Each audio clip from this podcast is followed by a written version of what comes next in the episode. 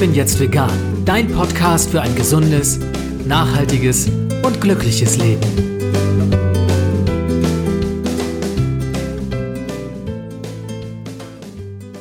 Hey und herzlich willkommen zum Ich bin jetzt vegan Podcast.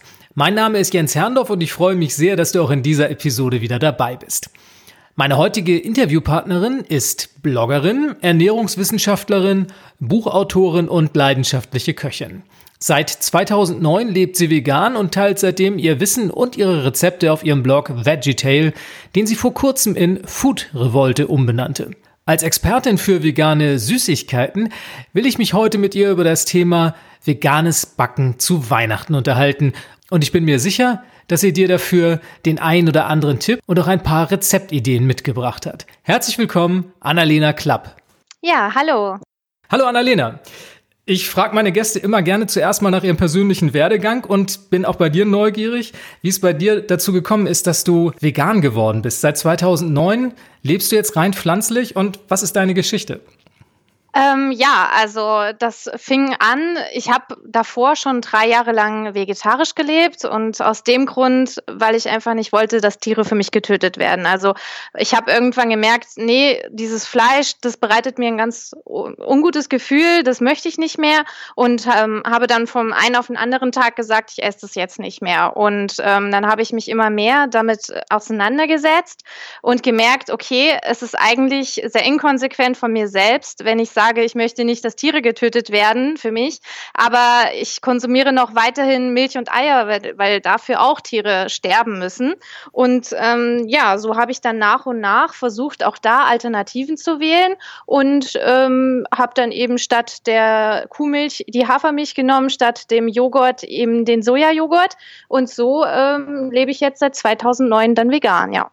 Ganz spannend ist ja, und da bist du tatsächlich nicht der erste Gast, den ich hier in meiner Sendung habe, dass du auch aus einem ländlichen beziehungsweise sogar einem bäuerlichen Umfeld kommst und dich dann trotz dessen oder vielleicht auch gerade wegen dieser Situation für eine vegane Lebensweise entschieden hast. Ja, das stimmt. Also meine Großeltern, die hatten auch einen eigenen Bauernhof und die haben auch selber geschlachtet. Ich habe das alles auch damals mit so miterlebt und das war eigentlich was, sage ich mal, normales, aber irgendwie so super fand ich das schon als Kind nicht. Und also weil ich immer eine sehr enge Beziehung auch zu den Tieren hatte und ähm, wir hatten auch einen Hund, wir hatten Katzen, wie gesagt Schweine und so weiter. Und ähm, ja, und dann hat man dann aber gleichzeitig, wenn dann geschlachtet wurde, diese Schweinehälften gesehen oder das Hackfleisch, was irgendwie noch war warm verzehrt wurde, weil, und das war warm, weil es eben noch vom Tierkörper warm war. Und das war schon irgendwie ein bisschen befremdlich. Ähm, aber als Kind hinterfragt man das dann auch nicht so, sage ich, so aktiv, sage ich mal. Und ähm, ja, und dann nach und nach mh, mm, wollte ich es dann einfach auch nicht mehr. Wobei ich schon als Kind nie gerne Fleisch gegessen habe. Das ist ganz witzig. Das erzählt mir meine Mutter noch heute. Wenn es irgendwie auch Buffet gab oder so, dann habe ich immer nur Gemüse und Nudeln gegessen und war damit glücklich. Sorgt das heutzutage noch für Diskussionen bei dir in der Familie? Nee, im Großen und Ganzen eigentlich nicht. Also äh, gerade so meine Eltern und meine Schwester, für die ist das völlig normal. Die sind da auch sogar sehr offen. Ähm, die äh, finden das mittlerweile auch spannend und äh, haben auch so ein bisschen auch von, von meiner Lebensweise in ihren eigenen Alltag übernommen. Also meine Mama äh, bezeichnet sich mittlerweile sogar selbst als Flexitarierin, was ich total süß finde. Und ähm, sie isst auch ganz wenig Fleisch und kauft auch viele vegane Produkte. Mein Vater ist auch der Thematik total aufgeschlossen und probiert gerne und meine Schwester ebenso. Ähm, ja, wenn es dann in, in, die, in die weiteren äh, familiären Kreise so geht, da wird es dann schon ab und zu mal ähm, nochmal thematisiert. Aber dadurch, dass es jetzt schon fast zehn Jahre sind, sind, ähm, kommen da auch in der Regel keine blöden Sprüche mehr, manchmal noch welche Rückfragen, aber das ist dann auch okay. Und ähm, vor allem die Frage, was kannst du überhaupt noch essen, äh, kommt zum Glück nicht mehr. Ja, die Lieblingsfrage aller Veganerinnen und Veganer. Genau. Aus deinen ersten Erfahrungen und den Fragen, mit denen du dann konfrontiert wurdest, ist dann auch dein Blog entstanden. VeggieTale hieß der. Ja, ja, richtig. Ähm, das war eben wirklich aus dieser Sache heraus, weil mich so viele damals noch gefragt haben, was kann ich überhaupt noch essen, beziehungsweise vor ähm, knapp zehn Jahren war auch das äh, Wort vegan überhaupt noch nicht so geläufig. Also vegetarisch, da, da wussten die Leute was mit anzufangen, aber vegan überhaupt nicht. Und da musste ich immer noch ganz viel erklären und ähm, dann kamen immer entsetzte Blicke zurück.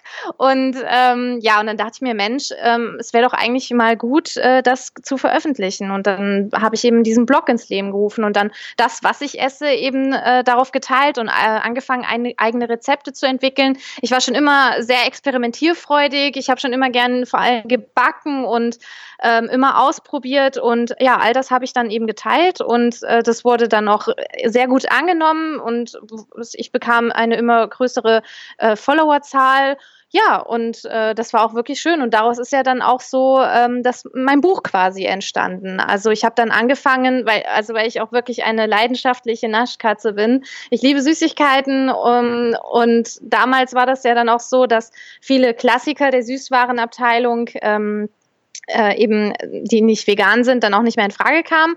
Und dann habe ich die eben versucht, selber nachzubacken oder nachzukreieren und habe die dann auf meinem Blog vorgestellt. Das kam richtig gut an und ja, dann dachte ich mir, wäre das doch sinnvoll, daraus mal so ein kleines gesammeltes Werk zu machen. Und das sind ja Klassiker, wie du sie nennst, die man normalerweise als Fertigprodukt im Supermarktregal findet. Was hast du da unter anderem veganisiert? Unter anderem After Eight oder Snickers oder Hanuta ähm, oder diese kleinen Yes-Törtchen. Also natürlich habe ich das alles anders benannt, sonst würde ich ja markenrechtlich irgendwelche Schwierigkeiten bekommen. Aber ja, so an diesen Sachen habe ich mich dann orientiert und habe die selber nachgebaut. Das vegane Leben hat ja nicht nur dafür gesorgt, dass du diesen Blog ins Leben gerufen hast, sondern hat ja dein Leben auch auf den Kopf gestellt. Ne? Du hast deinen Job gekündigt und hast dich dann für ein Studium entschieden. Ja, richtig. Also das war damals so, dass ich äh, schon, als ich dann vegan wurde, ähm, das war mir nicht genug. Ich wollte mich auch irgendwie engagieren und ich habe dann ganz oft auch an Demonstrationen teilgenommen oder auch an Infoständen, habe die selber organisiert mit ähm, anderen Aktivistinnen und Aktivisten und ähm, das war auch wirklich großartig und man ist mit den Menschen ins Gespräch gekommen, aber ab einem gewissen Punkt bin ich doch an meine Grenzen gestoßen. Also besonders bei ähm, Gesundheitsfragen.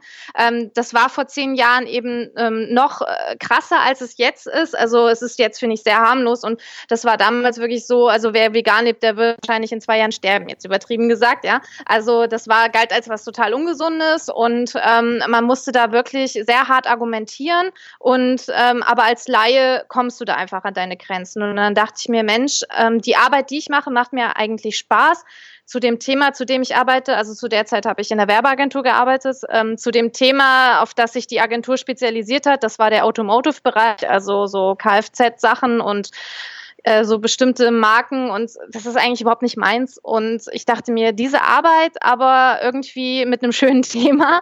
Und ähm, dann ja, bin ich nochmal studieren gegangen und zwar Ernährungswissenschaften. Ich habe dann einen Bachelor in Ökotrophologie gemacht und ähm, und habe dann auch total gemerkt, dass äh, mir das Studieren und das wissenschaftliche Arbeiten total liegt. Dann habe ich eben noch den Master gemacht und danach stand für mich fest, also da, hier habe ich jetzt meine Bestimmung gefunden. Ich möchte wirklich wissenschaftlich arbeiten. Ähm, ich will jetzt meinen Doktor machen und äh, ja, genau hier jetzt meinen Schwerpunkt setzen. Also ich merke, du bist vollkommen überqualifiziert für diese Sendung. ja, also ich habe mich schon eine Weile da sage ich mal, jetzt mit auseinandergesetzt, sowohl persönlich als auch fachlich und ein bisschen was kann ich jetzt schon erzählen. Prima. Und dein Fachwissen, da stellst du dir unter anderem auch ProVec Deutschland zur Verfügung und lehrst ja selber mittlerweile auch an der Hochschule in Fulda. Ja, genau. Ähm, ich arbeite äh, seit diesem Jahr bei ProVeg Deutschland als Fachreferentin für Ernährung und Gesundheit.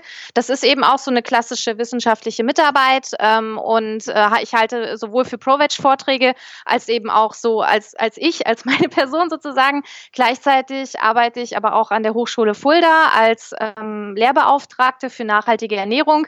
Jetzt äh, kommendes Wochenende habe ich auch wieder ein Seminar mit Bachelorstudierenden. Da freue ich mich schon sehr drauf. Das ist immer unglaublich bereichernd. Also klar, die meiste Zeit rede ich dann auch äh, und erzähle denen so ein bisschen was, aber ich mache auch ganz viel ähm, Seminar- und Gruppenarbeit mit denen und was da immer für Ergebnisse rauskommen. Ich stehe da wirklich und bin einfach sprachlos und freue mich so sehr, weil das unglaublich inspirierend ist und ähm, toll, diese Leute, wenn man denen nur so kleine Anreize gibt, ähm, was dabei entstehen kann.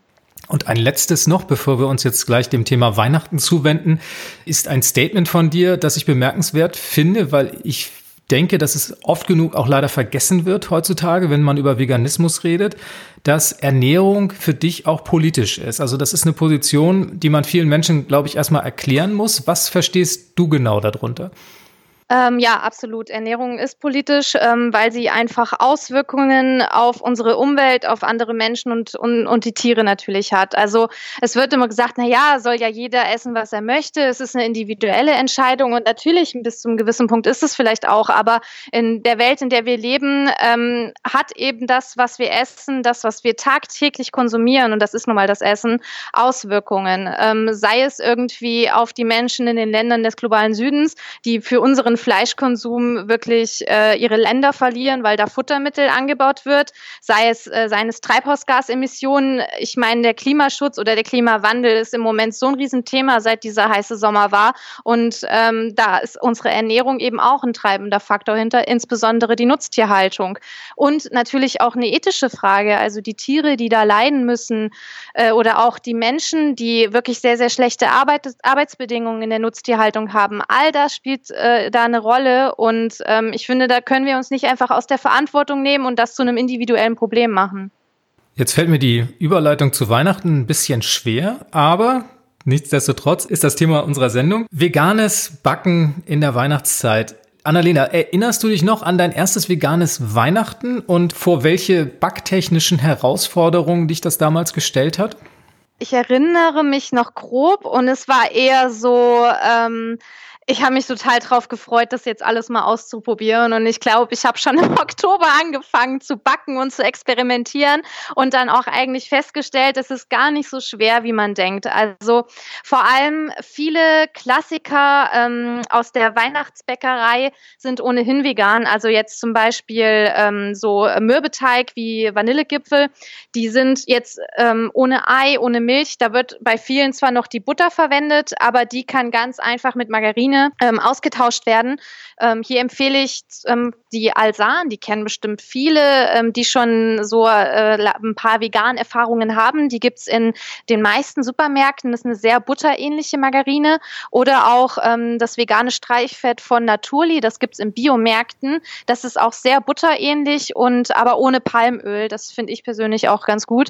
Oder wer eben äh, das Butteraroma besonders gerne in seinen Plätzchen haben möchte, es gibt auch ähm, Butteraroma Aroma in der Backwarenabteilung, zum Beispiel von Dr. Oetker. Das ist auch schon seit Jahren vegan, witzigerweise. Die haben das sogar mal auf der Webseite so wortwörtlich gesagt, das ist vegan, das hat, äh, das ist rein pflanzlich und ähm, das kann man natürlich verwenden wenn man so Sachen noch ersetzen möchte wie Eier, bietet, äh, hat, also da hat man auch ganz viele Möglichkeiten. Vor allem für die Weihnachtsbäckerei empfehle ich da zum einen Leinsamen oder Chiasamen, die nutze ich sehr gerne zum Backen.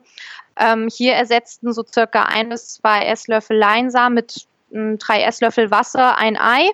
Oder Sojamehl oder Lupinenmehl. Das gibt es auch in den meisten Supermärkten. Da nimmt man so ein Esslöffel mit zwei Esslöffel Wasser und das ersetzt dann auch ein Ei. Also da gibt es wirklich viele Möglichkeiten mittlerweile. Und ähm, es gibt ja sogar mittlerweile Eiersatzpulver. Ähm, auch schon in vielen Drogeriemärkten habe ich das gesehen. Äh, das ist auch wirklich, das kann man sehr gut für, für Plätzchen oder für Weihnachtsgebäck nutzen. Ist halt ein bisschen teurer. Ich persönlich nehme da eher dann mal Sojamehl, aber Eiersatzpulver kann man da genauso gut nehmen. Annalena, du nimmst mir schon vieles vorweg, was ich eigentlich noch fragen wollte, was aber total toll ist. Wir sind jetzt schon ein paar Dinge durchgegangen. Eier hast du genannt, da kann man die Leinsamen, die Chiasamen, auch das Sojamehl nehmen. Bananen sind, glaube ich, auch noch eine Variante. Ich denke mal, korrigiere mich da, aber man muss sich, glaube ich, immer so ein bisschen an dem Geschmack des Produktes, das man da gerade zubereitet, orientieren. Oder wie handhabst du das? Ja, absolut. Also Bananen sind tatsächlich auch eine gut, ist auch ein guter Eiersatz, aber das würde ich tatsächlich, weil die, die schmeckt man nachher raus. Ähm, die nehme ich ganz gerne für so Rührteig, insbesondere für Brownies. Ähm, da, da, da mag ich diesen leichten Bananengeschmack, aber ich würde es nicht für Plätzchen verwenden, weil dann schmecken, das sind dann Bananenplätzchen. Also wenn man Bananenplätzchen backen möchte, dann ist das super. Aber ähm, ja, so in so Vanillegipfeln oder so, äh, nee, ich würde es nicht unbedingt empfehlen und dann doch lieber zu so ähm, Sojamehl Sojamenmehl oder Lupinenmehl zum Beispiel greifen. Oder was auch noch eine andere tolle Sache ist, ist äh, veganer Eischnee, auch genannt Aquafaba. Äh, das ist ja auch so eine total verrückte Sache. Als ich das vor ein paar Jahren das erste Mal gehört habe, konnte ich es mir gar nicht vorstellen. Und zwar wird das selbst aus Kichererbsenwasser hergestellt. Und ähm, das heißt, es ist äh, das Wasser, ähm, was man zum Beispiel in, in einer Dose Kichererbsen hat. Ähm, das kann man aufschlagen, zum Beispiel mit so ein bisschen Johannesbrotkernmehl, mache ich persönlich immer noch dazu. Und dann lässt sich das wirklich aufschlagen wie Eischnee. Und es sieht so aus und lässt sich genauso verwenden wie Eischnee. Ja, da hat mich Sophia Hoffmann mal drauf gebracht. Das war die erste Interviewpartnerin hier im Ich bin jetzt vegan Podcast. Ich musste das gleich ausprobieren danach und war total begeistert. Ja. Man muss nur dazu sagen, es fällt schon nach einer gewissen Zeit zusammen. Ne? Ich glaube, es Ja. hält nicht ganz so lange wie Eischnee, seine Ja. Konsistenz. Und eine Erfahrung dazu, die ich mal gemacht habe, denn wenn man Kichererbsen selbst einkocht, dann funktioniert es nicht unbedingt. Denn scheinbar ist dieses Kichererbsenwasser, wenn man Kichererbsen einkocht, ein anderes, als wenn man es aus der Dose nimmt. Ich habe keine Ahnung, woran es lag, aber das nur mal als Tipp. Also falls jemand versucht, Kichererbsenwasser aus selbst eingekochten oder eingemachten Kichererbsen zu verwenden, eher die Finger davon lassen. Ja, kann ich bestätigen. Also bei mir, mir ist es auch nicht gelungen. Ähm, ja, ich glaube, ähm, da ist die Konzentration von den Stoffen, die sich da eben rauslösen, nicht mehr ganz so hoch, äh, weil man vielleicht doch ein bisschen mehr Wasser nimmt. Ähm, so würde ich es mir jetzt erklären. Aber ja, also wenn man einen gelingsicheren Aquafaber herstellen möchte, dann doch lieber aus der Dose. Und ähm, was noch, äh, was mir jetzt aber auch noch einfällt aus der aus der Weihnachtsküche, eine beliebte Zutat ist tatsächlich auch Honig. Ähm, ist ja eben auch nicht vegan. Dafür kann man aber zum Beispiel auch einfach Agavendicksaft nehmen, Karamellsirup oder auch Ahornsirup. Was die Milch anbelangt, hast du da irgendeinen Favoriten? Weil die Bandbreite ist ja groß heutzutage. Von Sojamilch über Mandelmilch bis hin zu Cashewmilch. Also äh, wenn man sich die Supermarktregale ansieht, das ist ja eine unglaubliche Auswahl und man kann ja auch unheimlich viel davon selber machen. Gibt es da irgendwelche Geschmacksvarianten oder irgendwelche Sorten, wo du sagst, die eignen sich jetzt ganz speziell zum Backen? Zum Backen nutze ich tatsächlich am liebsten Sojamilch. Die hat den höchsten Proteingehalt und das bindet einfach noch mal so ein bisschen und auch durch das Sojalektizid, ähm, was ja auch äh, quasi bindet. Deshalb nutze ich das ganz gerne. Ähm, Hafermilch finde ich aber auch gut oder Mandelmilch. Bei Reismilch würde ich immer ein bisschen vorsichtig sein, weil ähm, da kann es zum Beispiel auch gerade bei Pudding sein, dass der nicht fest wird mit Reismilch. Aber ansonsten äh, kann man da wirklich so nach Geschmacksvorliebe äh, gehen, nach eigener. Du sagtest gerade, dass die Reismilch sich nicht so gut eignet, weil sie halt gerade im Pudding dann diese Festigkeit nicht herstellt. Woran liegt das genau? Das liegt an der äh, an dem Enzym, das das hier in der Reismilch, drin ist. Äh, die zersetzt Kohlenhydrate. So ein ähnliches Enzym äh, enthält zum Beispiel auch unser Speichel. Deshalb wird Brot, wenn wir das lange im Mund äh, zergehen lassen, auch leicht süß, denn da beginnt ähm, das äh, das Kohlenhydrat sich zu zersetzen und deshalb schmeckt es leicht süß. Und genau das passiert eben äh, auch bei der Reismilch, weil dieses Enzym da enthalten ist. Und das kann dazu führen, dass der Pudding dann nicht fest wird. Wenn man jetzt sich dran machen möchte, vegan zu backen, gerade für die Weihnachtszeit, hast du spezielle Rezepte, von denen du sagen kannst, dass die sich ganz besonders für Einsteiger eignen, wo man sich mal ausprobieren kann? Oder ist eigentlich alles machbar? Oder was ist so deine Erfahrung? Ja, also so klassische Plätzchen wie zum Beispiel äh, Vanillegipfel oder Kokosmakronen, die lassen sich wirklich ganz, ganz einfach zubereiten. Ähm, ich habe auf meinem äh, alten Blog, also der äh, VeggieTale ist ja noch äh, online, dieser Food-Blog. Der, ähm, mein neuer Blog Food Revolte ist ja mehr textlastig, sag ich mal, aber die alten Rezepte sind auch alle noch da. Ähm, da gibt es zum Beispiel auch Vanillegipfel und Kokosmakronen und ähm, das ist wirklich ganz wenig Zutaten, die man alle im Supermarkt bekommt und ähm, da ist keine, äh, keine große Bäckereifähigkeit nötig. Ich habe ein uraltes Dr. Oetker Kochbuch. Das dürfte also mindestens 20, 30 Jahre alt sein. Und das ist so ein klassisches, also Kochbuch ist falsch, es ist ein klassisches Dr. Oetker Backbuch. Und viele Rezepte davon habe ich einfach jetzt schon mal vegan nachgebacken. Und das funktioniert in 99 Prozent aller Fälle ganz hervorragend. Ja, ist auch meine Erfahrung. Also ich stöbere tatsächlich auch total gerne in äh, Kochbüchern, die gar nicht vegan sind, um nochmal neue Inspirationen zu bekommen. Und man kann die wirklich mit ganz wenigen äh, Griffen sozusagen veganisieren. Und ähm, das ist gar nicht so schwer. Und wie gesagt, gerade in der Weihnachtsbäckerei, das ist dann irgendwie die Butter, die oft verwendet wird. Die kann eins zu eins mit Margarine ersetzt werden. Eier haben wir ja gerade besprochen. Milch äh, genauso einfach. Da kann man einfach eine pflanzliche Alternative nehmen. Und die Mengenverhältnisse, die belasse ich dann auch eins zu eins. Da muss ich jetzt nichts dran ändern, damit der Kuchen ähnlich saftig wird oder ähnlich gut aufgeht. Also bei Milch und Butter auf jeden Fall. Ähm, bei Eiern muss man dann eben schon mal ein bisschen gucken und auch mal experimentieren. Also da kann ich jetzt keine allgemeine Empfehlung geben. Da muss man selber auch mal schauen, wie es passt. Und ansonsten, wenn wir jetzt gerade so mal in der veganen Küche stehen, brauche ich noch irgendwas Spezielles, wenn ich jetzt vegan backen will? Oder reichen die üblichen Utensilien, die ich sonst so in der Küche habe, auch aus? Ach, ich finde, ähm, das reicht erstmal so grundsätzlich auf jeden Fall aus. Klar, wenn man auch viel äh, backt und kocht, ähm, braucht man sowieso ein bisschen mehr Utensilien. Aber ich finde, man braucht jetzt speziell für die vegane Küche ähm, nicht unbedingt äh, besondere Sachen. Also ich nutze, seitdem ich vegan lebe, tatsächlich sehr viel ähm, so einen Mixer. Aber wie gesagt, das hängt jetzt nicht vielleicht speziell irgendwie mit dieser Lebens, also mit der veganen Lebensweise zusammen, sondern weil ich einfach da auch noch mal mehr mit experimentiere, mal so ein Pesto selber mache oder Nussmus oder halt Smoothie. Aber das hängt jetzt nicht unbedingt damit zusammen. Ein Problem, auf das ich immer so ein bisschen stoße, wenn ich vegan backe, dass ich so ein bisschen Schwierigkeiten damit habe oder beziehungsweise immer wieder feststelle, dass die Süße irgendwie anders ausfällt. Also vielleicht habe ich es auch noch anders in Erinnerung von früher, aber die veganen Backwaren sind bei mir entweder immer ein bisschen zu süß oder nicht süß genug. Und gerade die Bemerkung, dass die Sachen zu süß sind, die kommen dann oftmals von Nicht-Veganern. Ich frage mich dann immer, woran das liegt. Ich habe da noch nicht so richtig hinterkommen können. Und hast du eine Idee, hast du eine ähnliche Erfahrung gemacht oder bin ich alleine mit der Erfahrung? Ja, doch, teilweise schon, was du gerade erzählst. Ähm, ja, interessant. Ähm, was, also jetzt vielleicht noch mal kurz die Frage, wenn du selber backst, was nutzt du da meistens als Süßungsmittel?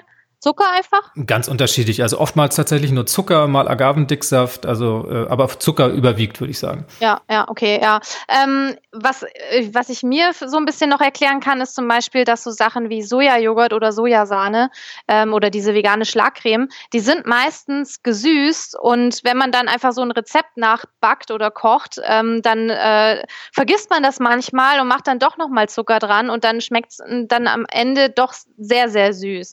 Und äh, so kann das vielleicht auch zustande kommen. Und ansonsten, hm, naja, mittlerweile ist es ja eher so, dass überall am Zucker gespart wird und es doch äh, in sehr, eine sehr gesunde Richtung geht. Also ja, vielleicht liegt es daran, dass die Alternativprodukte, die man da nimmt, schon meistens irgendwie gesüßt sind und äh, man dann irgendwie vergisst, äh, da den Zucker auch zu reduzieren beim, beim, beim Backen.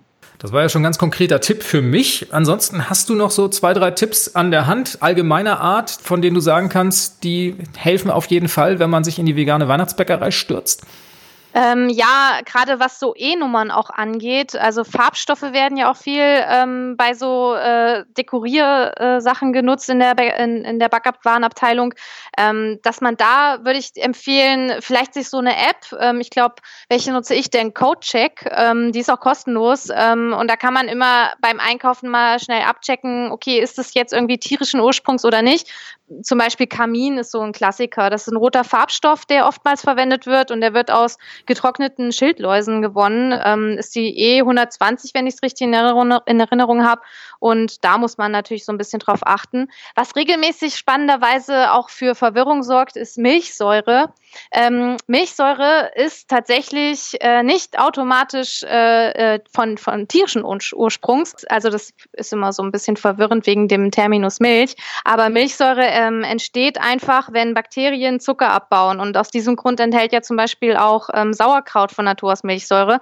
Das heißt, wenn man das irgendwo als Zutat sieht, beispielsweise bei Blätterteig, den man kauft, ist oftmals Milchsäure drin. Das ähm, ist meistens pflanzlich, nicht immer. Es kann tierischen Ursprungs sein. Da stellt man am besten an den Hersteller eine Anfrage oder vielleicht ist es sogar mit dem V-Label gekennzeichnet, dann spart man sich das. Das ist ja eigentlich ja ein klassisches Abbauprodukt bei so Fermentationsprozessen. Genau, genau, richtig. Aber sorgt regelmäßig für Verwirrung wegen Milch. Dann denken immer alle sofort an Kuhmilch. Wie verhält sich das mit Gelatine und Co.? Äh, ja, genau. Bei Gelatine muss man natürlich auch aufpassen. Ähm, ist nicht vegan, ist nicht mal vegetarisch, weil das wird aus Tierknochen oder alten Tier oder also oder Tierhäuten äh, gewonnen und oder hergestellt, also aus Schlachtabfällen und ähm, ist natürlich auch in vielen Sachen drin. Ähm, mittlerweile aber äh, auch immer weniger. Viele Hersteller greifen dazu Alternativen.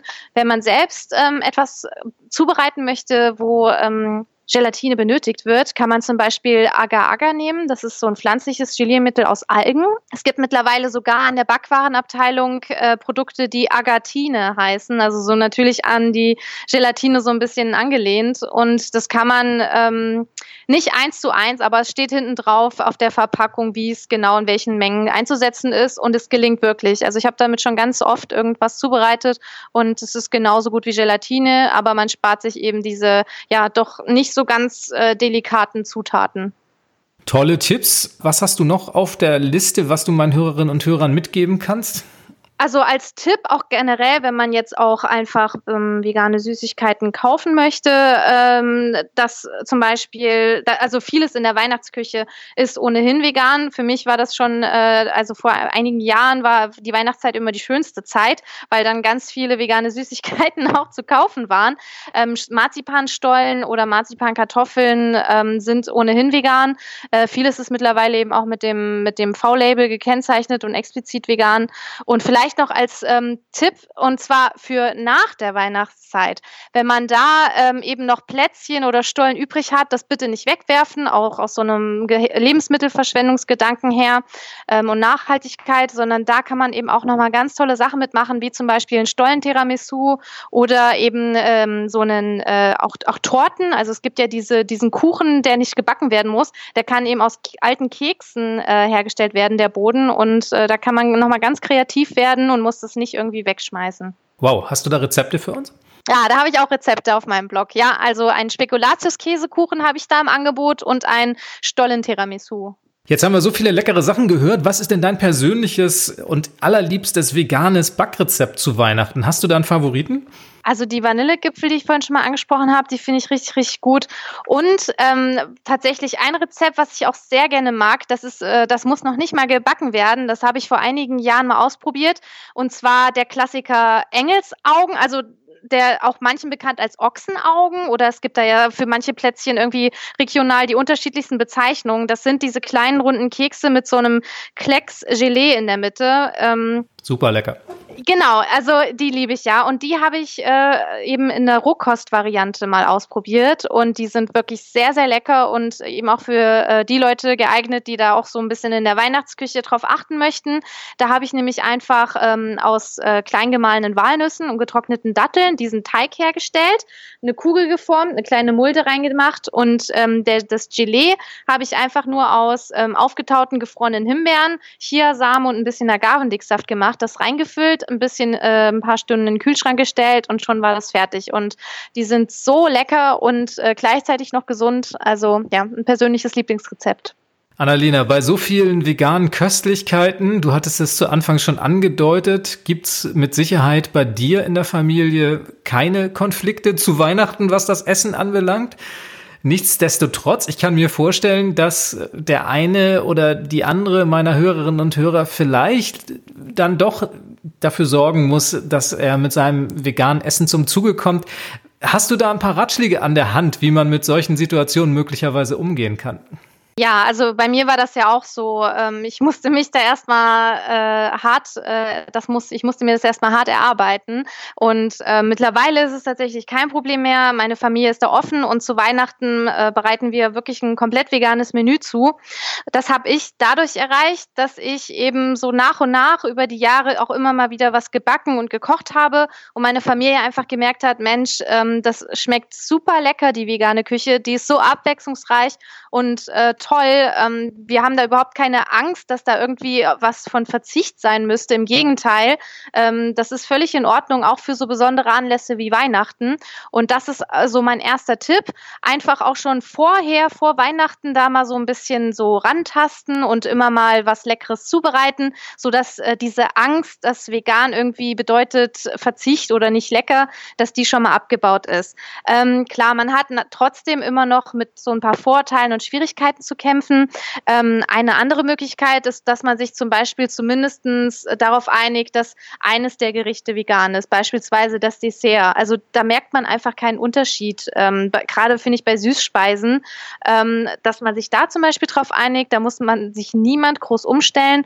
Oder ähm, beim Hauptgericht, ähm, dass man sich für ein Gericht entscheidet, was man dann bei der Fleischkomponente ein bisschen variieren kann.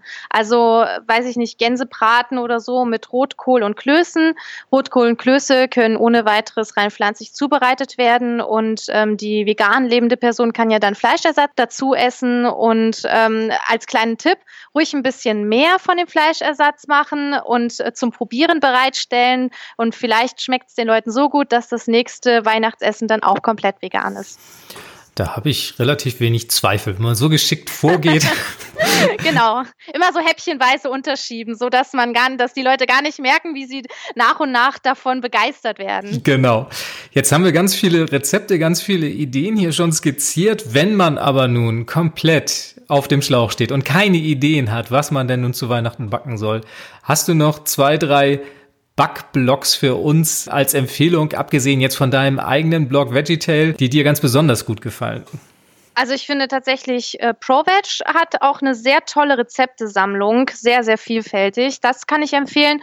Und ansonsten auch die Seite von Sophia Hoffmann. Also ich bin ja auch ein Riesenfan von Sophia und äh, die hat so tolle Videos und so tolle Rezepte. Da sollte man auf jeden Fall auch vorbeischauen. Und ich glaube, sie hat auch mal, wenn ich mich jetzt nicht irre, äh, so ein Stollenrezept vorgestellt. Und äh, da kann man auf jeden Fall auch mal vorbeischauen. Damit sollte man gut ausgestattet sein für das diesjährige Weihnachtsfest. Wir haben ja noch ein paar Wochen, in denen man all diese tollen Dinge ausprobieren kann. Annalena, du bist ja auch unterwegs teilweise. Wo kann man mehr über dich erfahren, wo man dich vielleicht auch mal in einem Vortrag sehen kann oder hören kann? Was ist so die beste Anlaufstelle, wenn man deinen Aktivitäten folgen möchte? Ja, am besten auf, meine, auf meinem Blog foodrevolte.de oder eben auf Facebook. Ähm, also gerade auf meinem Blog habe ich auch immer die Termine aufgelistet, ähm, wo ich unterwegs bin. Und ähm, das nächste Mal, der nächste Termin wird dann die Biofach sein in Nürnberg. Und äh, ja, und sicherlich kommen jetzt auch äh, so nach und nach noch weitere Termine für nächstes Jahr hinzu. Und äh, ja, da einfach mal auf meinem Blog vorbeischauen und da steht immer alles aktuell. Dann sage ich ganz, ganz herzlichen Dank für dieses tolle Gespräch, Annalena. Ich wünsche dir eine schöne Adventszeit, ganz viele Köstlichkeiten zu Weihnachten. Da wirst du höchstwahrscheinlich deinen Teil zu beitragen. Und ich würde mich freuen, wenn wir uns dann irgendwo mal bei irgendeiner Veranstaltung treffen würden. Ja, vielen, vielen Dank. Äh, ich fand es auch sehr schön und ich hoffe auch, dass man sich bald sieht und dir eine wunderschöne und entspannte Adventszeit. Vielen Dank. Tschüss. Tschüss. Ja, das war sie schon wieder, die 22. Episode des Ich bin jetzt vegan Podcasts. Diesmal mit Annalena Klapp von Food Revolte und mit jeder Menge Tipps und Ideen rund um die vegane Weihnachtsbäckerei. Alle Links und Infos findest du wie gewohnt unter www.ichbinjetztvegan.de slash podcast 022 für die 22. Episode. Ich wünsche dir eine ganz wunderbare Advents- und Weihnachtszeit. Den Ich bin jetzt vegan Podcast gibt's dann wieder im neuen Jahr. Ich freue mich auf dich. Bis dann. Das war Ich bin jetzt vegan, dein Podcast rund um ein gesundes, nachhaltiges und glückliches Leben. Wenn du Lust hast, schau doch auch mal auf meinem Blog vorbei. Unter www.ichbinjetztvegan.de findest du jede Menge Informationen rund um ein veganes Leben. Ich freue mich auf dich.